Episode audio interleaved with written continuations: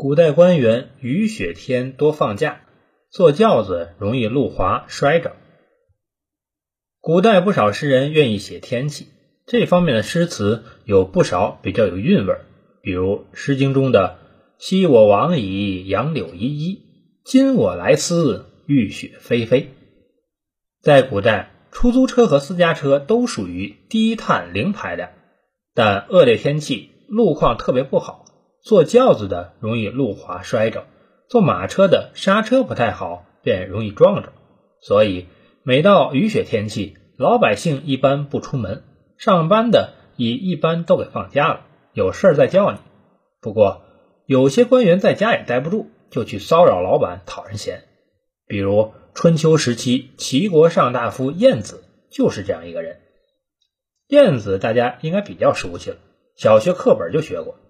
他是齐国的外交部长。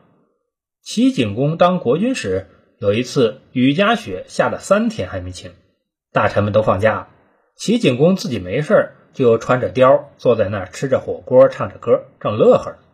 燕子来了，齐景公就说：“这雪下了好几天了，天也不冷，来一块喝点吧。”燕子就不愿意了，说：“你吃饱喝足不冷了，别人也不冷了吗？”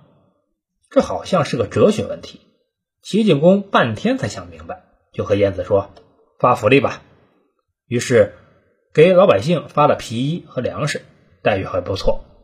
孔子听说这事后，就评论说：“晏子能明其所欲，景公能行其所善也。”也就是说，晏子能明白自己应该做的事儿，齐景公能实行他认识到的德政。